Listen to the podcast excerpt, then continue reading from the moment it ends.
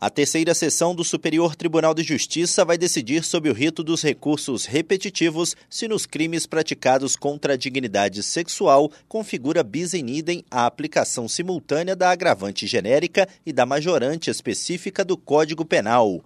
A questão foi cadastrada como tema 1215 o colegiado determinou a suspensão de todos os recursos especiais e agravos em recurso especial que tratem da mesma questão, tanto nos tribunais de origem quanto no STJ, até o julgamento do tema e a definição da tese. O relator, ministro Joel Ilan Paciornik, informou que, segundo a Comissão Gestora de Precedentes e de Ações Coletivas do STJ, há pelo menos três acórdãos e 87 decisões monocráticas sobre o assunto nos colegiados de direito penal da Corte. Nesses precedentes, conforme destacou o relator, o entendimento foi no sentido de que nos crimes contra a dignidade sexual não caracteriza bis in idem a aplicação simultânea da agravante genérica e da majorante específica do Código Penal.